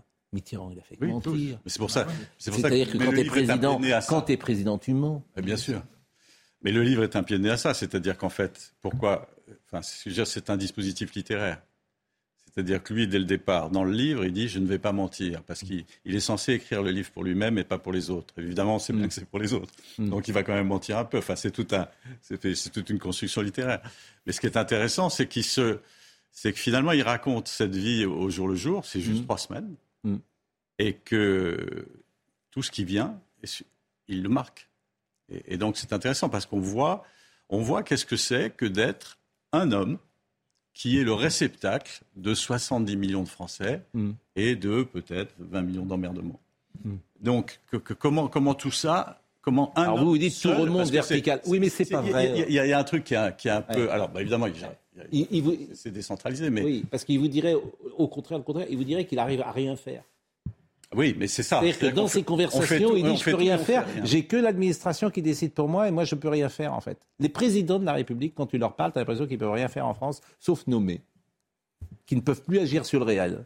Bah, c'est un, peu une réalité, c'est-à-dire qu'à la fois ils sont submergés par la demande et en fait ils n'arrivent pas à répondre parce qu'il y a tout un système qui fait que. Et puis il y a aussi euh, quelque chose qui, euh, de mon point de vue, a été assez marquant là sur ce sur, sur, le quinquennat précédent et, le début de celui-là, c'est un, c'est un vrai manque de conviction. Hmm. C'est-à-dire que si on fait de la politique, il faut des convictions. Là, vous parlez d'Emmanuel Macron. Là, je parle, là, je parle d'Emmanuel Macron. C'est-à-dire, alors, il a certaines convictions, mais les grandes convictions sur les grands sujets que sont euh, le climat, qu'est le numérique, et, et qui est ce sujet dont on est en train de parler, c'est-à-dire l'avenir de notre démocratie, cette décomposition française à laquelle on assiste, et comment dans toutes les on va, dans tout, dans tout l'Occident. Dans tout l'Occident. Toutes les démocraties occidentales en tout cas là on le vit de façon un peu plus violente qu'ailleurs. En tout cas aujourd'hui aux États-Unis ça a été chaud hein. Ça a été chaud ça a été chaud avec euh, Trump ça a été chaud. Donc euh, c'est aussi un mal euh, c'est peut-être qu'on peut se poser la question avec les réseaux sociaux et chaînes que nos démocraties sont devenues ingouvernables ingérables en tout cas c'est une question, peut-être que c'est impossible aujourd'hui. Oui, la question, c'est de savoir comment on, sauve ce bien commun qu'est la mm. démocratie. Et, est-ce qu'on va y arriver? Parce que là, c'est vrai que la, question se pose. Mm. On, le voit bien, euh, et on va le voir cette semaine. On va voir comment, euh, comment, comment, le, sur, sur, la réforme des retraites, comment ça va être géré, comment on va arriver à repartir Est-ce qu'il va y avoir un, nouvel élan ou bien qu'on va être Alors vous dites aussi, pardonnez-moi de vous couper, qu'on aurait les outils technologiques. On pourrait tous être sur Internet hop, on voterait en permanence, on n'aurait même pas à se déplacer. Mais oui, ça serait intéressant. On serait. Bah, si on. Euh, vous dites, la chambre virtuelle dans le livre. Pourquoi vous dites Bien sûr. Vous, vous en parlez. Moi, je trouve. je, ne crois pas. Moi, mais pourquoi Quand la démocratie représentative, est-ce que la représentation directe ça je, suis désolé. Donnez-moi un exemple où ça marche. non, mais maintenant on a la raison. la Suisse. Non, mais pardonnez-moi. Ce que vous oubliez, Gérard, c'est que maintenant on a les outils technologiques. C'est-à-dire qu'on peut tous être sur Internet. Ça, c'est un chapitre très intéressant. Mais moi, il y a, y a 80% des sujets où si vraiment je dois prendre une décision importante, j'estime, je, n'ai pas, je ne sais pas. Absolument. Je ne sais pas. Ah le monde est devenu tellement complexe. Je peux avoir des idées générales et j'en ai, je les défends là. Mais euh, vous demandez à. Non, mais, c'est pas ça le problème. Marc Dugas, Marc Dugas, Marc Dugas. 70 millions de Français. Marc Dugas. millions de Français. Non, mais ce, ce chapitre, euh, Marc Dugas. Alors, c'est vrai, vrai que c'est dangereux. C'est extrêmement dangereux, la démocratie euh, directe. C'est-à-dire que le problème, c'est qu'aujourd'hui, euh, les jeunes considèrent que l'élection, telle qu'on la pratique, c'est-à-dire prendre sa bagnole un dimanche matin sous la pluie pour aller euh, dans un isoloir, ils pensent que c'est un truc de vieux. Donc, non, mais on en est là. enfin, ça, c'est pas un argument, pardon. Non, c'est pas un argument. Ils deviendront vieux eux-mêmes, ils ont les trucs de vieux. en attendant, en attendant, il y a aujourd'hui des technologies qui sont les technologies numériques qui vous permettent de vous exprimer. Et d'ailleurs, les gens ne s'en privent pas. depuis un téléphone ou depuis un terminal. Euh, ah, c'est ça que c'est pour être intéressant. Alors, on va être avec Noémie Schultz en direct euh, du Palais de Justice parce qu'il y a le procès Copernic. Mais je voulais vous montrer combien la société a changé. Parce que les phrases que vous allez entendre dans un instant, si elles étaient prononcées aujourd'hui, l'homme qui les prononce démissionnerait immédiatement. Vous vous souvenez de Gaulle, c'est... Vous savez peut-être, non pas du tout. Vous savez peut-être à quoi je fais allusion. C'est le procès de la rue Copernic. On est le 3 octobre 1980. Ah, Raymond Barre. À 18h35, rue Copernic, une bombe placée devant une synagogue du 16e arrondissement de la capitale explose, fait 46 blessés, tue 4 personnes et un procès. La première acte antisémite, je pense, en France de l'après-guerre. C'est la première fois que des juifs sont tués. Parce que... Exactement. Et vous avez Raymond Barre, qui est le Premier ministre à ce moment-là de la France. Premier ministre de. Euh, Valéry Giscard d'Estaing, on est à un an de 80. Écoutez ce qu'il dit, ce qu'il va dire, où il va faire un parallèle entre des Français innocents et des Juifs qui sont, euh, qui sont tués. Une Évidemment. Pardon? Une distinction plus qu'un parallèle. Oui, vous avez raison. Comment? Il a maintenu toute sa vie. Même euh, il y a 30 ah ans plus tard, au micro de Raphaël Antoven, il avait dit. Euh, Alors, cette phrase-là, évidemment, qui nous paraît folle aujourd'hui, avec les réseaux sociaux et les chaînes info, il démissionne ah quasiment dans l'heure. Écoutez juste cette phrase et on sera avec Noémie Schulz après.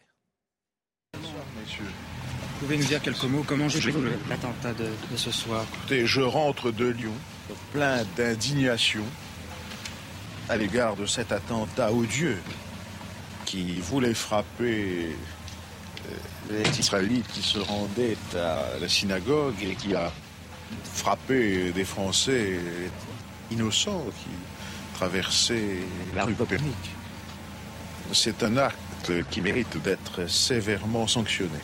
Il voulait frapper des Israélites et il a frappé des Français innocents. Déjà, le fait de dire Israélite. Mais le. Donc c'est toute une époque. C'est tout un rapport d'ailleurs. C'est très intéressant. C'est presque. Mais honnêtement, elle avait fait scandale à l'époque. Il n'y avait pas les réseaux sociaux pour. Bah, elle avait fait scandale, Il était resté Premier ministre. Oui, mais elle avait quand même elle avait quand Elle même avait suscité quelques mois. Bon, alors ce procès qui est euh, Noémie Schulz euh, est avec nous. Bon, c'est un procès 43 ans plus tard sans euh, celui qui est a priori est, accusé, qui s'appelle Hassan Diab, qui est un étudiant libanais, libanais qui réside aujourd'hui au Canada, qui aurait appartenu à une branche dissidente du Front populaire de libération de la Palestine, mais il a toujours nié. Il a dit que c'était une homonymie euh, donc, qu'est-ce qu'on va juger aujourd'hui à Paris? Noémie bonjour. Bonjour Pascal. Ben, on va juger les faits, euh, et ce, même si le box des accusés euh, est vide. Le président de la Cour d'assises spéciale l'a constaté il y a quelques minutes. Euh, un des deux avocats généraux, d'ailleurs, a, parlé d'un nouveau signe de lâcheté de la part d'Hassan Diab, une nouvelle infamie à l'égard des, victimes. cet homme, il a aujourd'hui 69 ans, vous l'avez dit, libano-canadien, professeur de sociologie. il a toujours clamé son innocence. Il avait été pourtant extradé en 2014 euh, il avait été euh, envoyé en, France. Euh, mais après trois années de détention, les nouveaux juges antiterroristes en charge du dossier avaient estimé qu'il n'y avait pas suffisamment de charges contre lui. Ils avaient classé l'affaire un non-lieu. Ils avaient expliqué que les charges retenues contre Hassan Diab n'étaient pas suffisamment probantes et se heurtaient à trop d'éléments à décharge pour pouvoir justifier un renvoi devant une cour d'assises. Trois ans plus tard, coup de théâtre, la Cour d'appel de Paris décide que si Hassan Diab peut être jugé devant les assises, mais entre-temps, il était reparti au Canada et il a préféré ne pas venir assister aujourd'hui à ce procès. C'est évidemment une grande déception, une frustration pour, euh, pour les victimes. En même, temps, elles nous ont confié, en tout cas l'une d'elles, Corinne Adler, euh, qui avait 13 ans à l'époque, que l'important est que ce procès s'ouvre et elle espère avoir enfin des réponses euh, aux questions qu'elle se pose depuis plus de 43 ans, depuis ce soir, ce, vendredi soir où elle faisait sa bat mitzvah dans la synagogue de la rue Copernic où elle a été blessée. Et vous l'avez dit, Hassan Diab, qui avait euh, été emprisonné euh, fin 2014 en France, relâché trois ans euh, plus tard, faute de preuves. Merci. On va suivre évidemment ce procès. Noémie Schulz. Marc Duguin est avec nous pour son livre, je le rappelle, Tsunami, qui est une réflexion sur notre société, sur la démocratie. Vous écrivez mon pessimisme, que je garde évidemment pour moi. Alors c'est le président qui parle. Hein.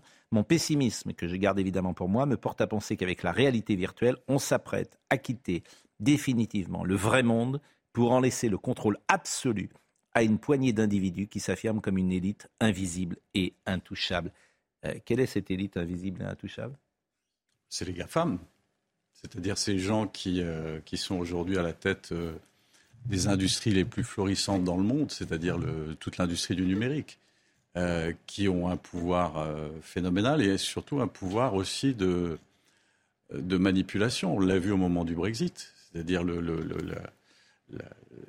ils ont servi à, toutes les personnes qui étaient en faveur du Brexit, à travers les réseaux sociaux, une capacité de diffusion des idées très orientée. ça aurait pu être sur autre chose. Ça aurait pu être sur mais aujourd'hui. Euh, mais euh, pardonnez-moi que je comprenne. Euh, vous trouvez que le GAFAM était pro-Brexit ou, anti-Brexit? Ah Les GAFAM, ils sont rien. Ils sont, ils, sont, ils sont, rien. Ils donnent, ils donnent des, instruments. C'est-à-dire que quand. Ils sont pas rien d'ailleurs. Hein. Sur le Covid, ils sont, ils penchent. sur le Covid, ils penchent. Hein. Ils, ils, sont pas rien. Ils sont politiquement corrects, hein, le GAFAM. Hein. Ils ont jamais. Ils, récupèrent, comme toujours, le capitalisme, ils récupèrent tout. Ils n'ont jamais gagné autant d'argent que pendant le Covid. Oui.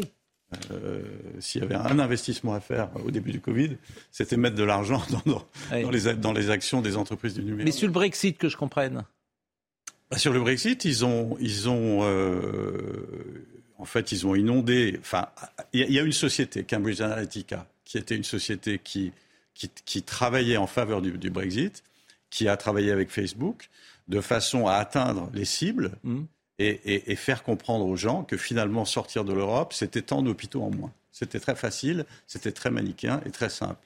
L'Europe, ça coûte tant d'hôpitaux par an. Mm. Et, donc, en rendant extrêmement, euh, je dirais, en simplifiant énormément la, problématique, ils, ont, ils ont influencé. Et, influencer dans une démocratie, il ne faut pas influencer 50%, mm. euh, mm. il faut influencer 2%. C'est là que ça bascule. Euh, le président est le mâle alpha, écrivez-vous aussi, d'une meute qui le met à mort à la moindre faiblesse. S'il était remplacé par une femelle dominante, cela ne changerait rien à l'affaire. J'avais mesuré cela avant de m'engager, mais à ce point-là, je dois le reconnaître. D'autant que je ne viens pas du sérail, de leur sérail. Évidemment, on pense à Emmanuel Macron tout le temps. Je suis une écharde qui s'est insinuée sous la peau d'un de leurs ongles. Ils la voient en transparence, elle est douloureuse et ils réfléchissent à tous les moyens de l'extraire.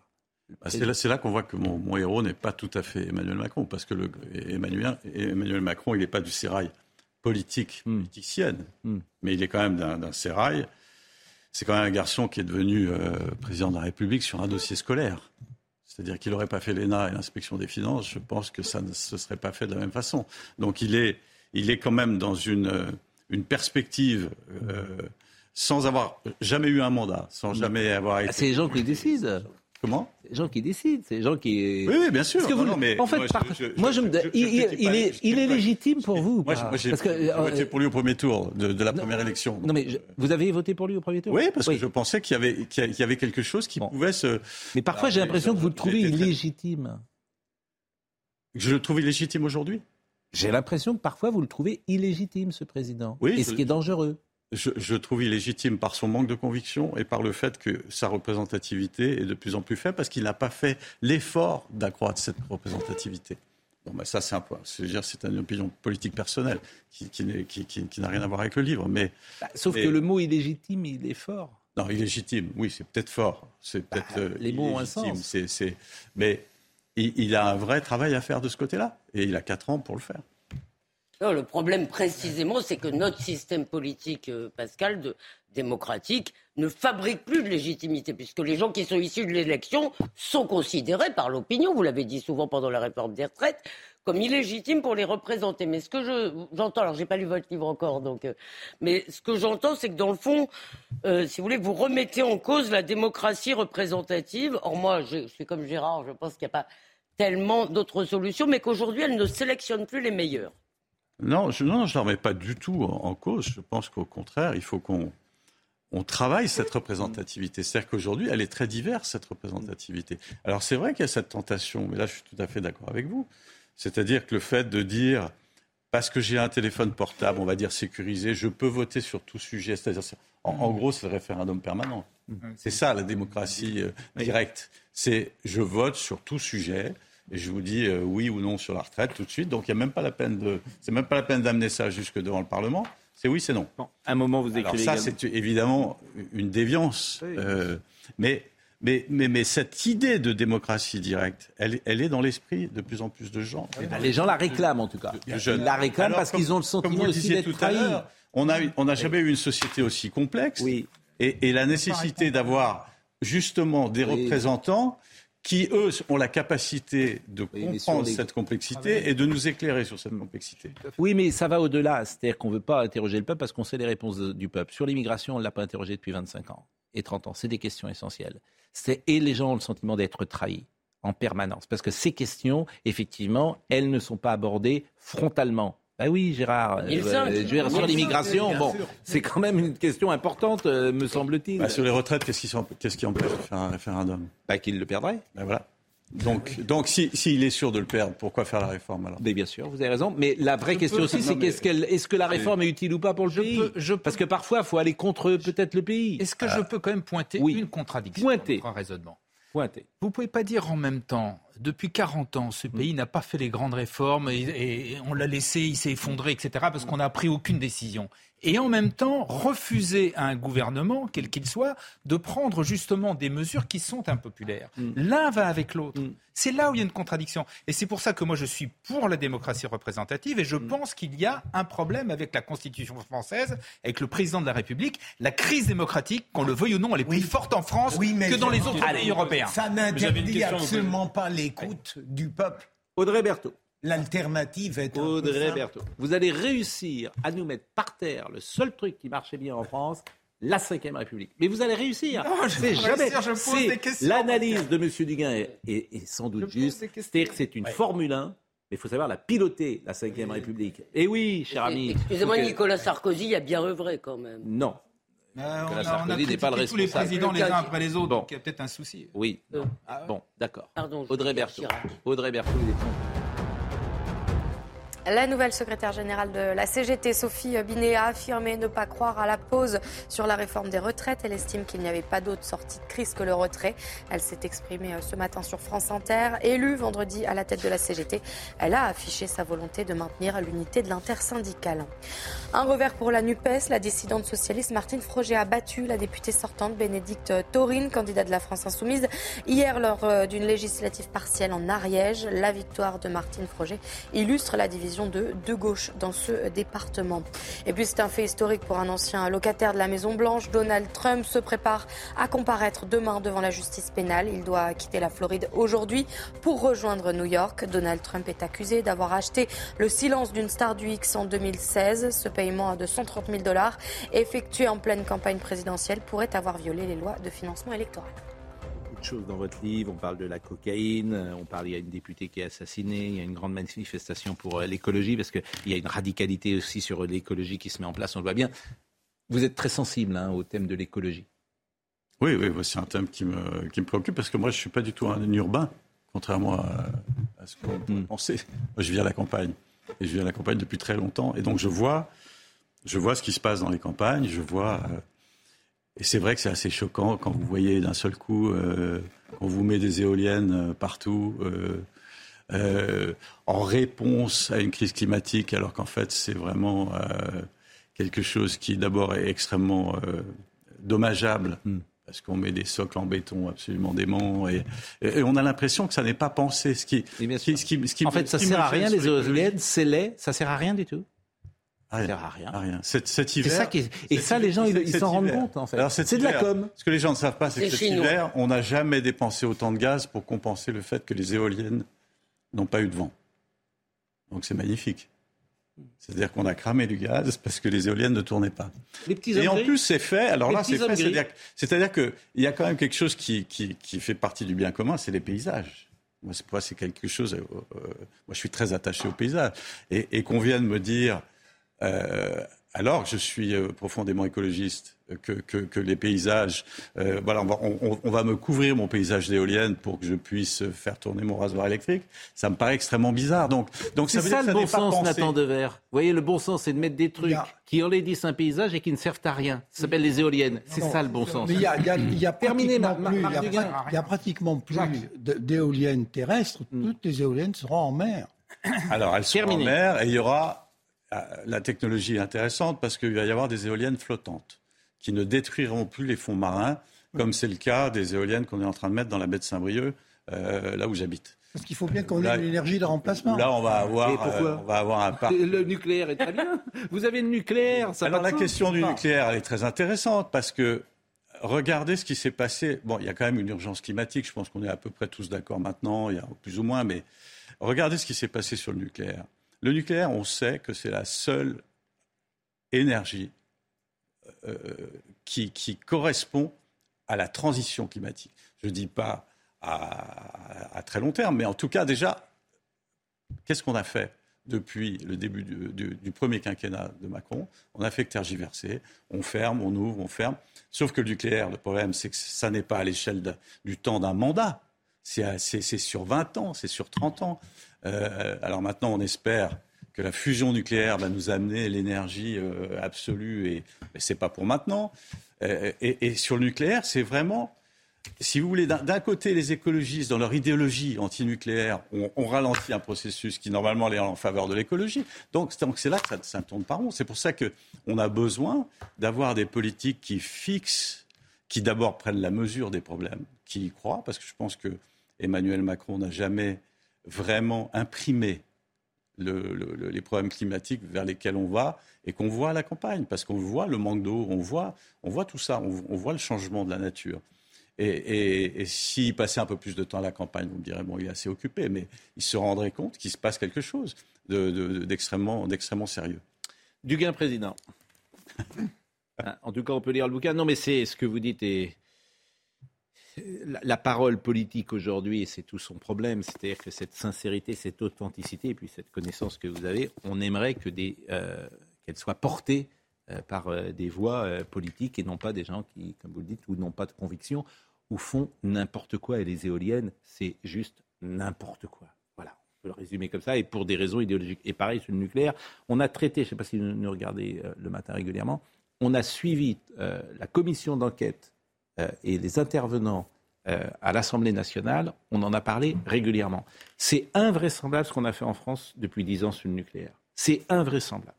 Tout ça pour des raisons idéologiques, de faire plaisir à Mme Merkel euh, notamment. Bon, en tout cas, merci d'être avec nous. Tsunami, c'est sorti quand? Cette, semaine. Bon, à chaque fois, il y a, vous avez un gros succès toujours. En général, ça se passe plutôt bien. Voilà, que, que Tsunami. Donc c'est un plaisir de vous avoir accueilli euh, vraiment euh, aujourd'hui. Euh, je vais remercier qui était avec nous aujourd'hui. Euh, qui était avec nous aujourd'hui euh, Marine Lançon, Émeric Gontier était à la réalisation, Thomas était au son. Merci à Alice Malek qui était à la vision, Marine Lançon bien évidemment, Justine Cerquera. Merci beaucoup. Jean-Marc Morandini dans une seconde. Rendez-vous ce soir.